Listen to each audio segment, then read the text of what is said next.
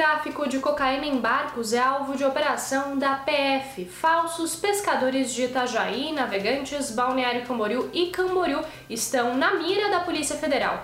A PF deflagrou nesta terça-feira a Operação Mar Aberto para desarticular uma organização criminosa que faz tráfico internacional de cocaína.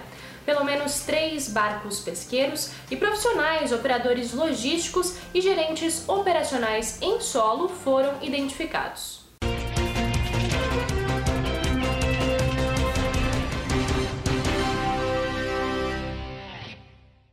Sancionada a Lei Mariana Ferrer de Proteção a Vítimas. Foi sancionada nesta segunda-feira a lei que protege vítimas de crimes sexuais, de atos contra a integridade moral ou psicológica durante o processo judicial.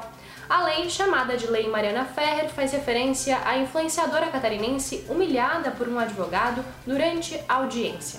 Segundo a lei, fica vedado o uso de linguagem, informações ou materiais ofensivos à dignidade da vítima ou de testemunhas. Local do desabamento de calçada passa por perícia. A calçada que desabou e resultou na queda de 33 pessoas em Joinville passou por avaliação de peritos do IGP na manhã desta terça-feira. Técnicos de engenharia da prefeitura também fizeram uma análise preliminar da estrutura.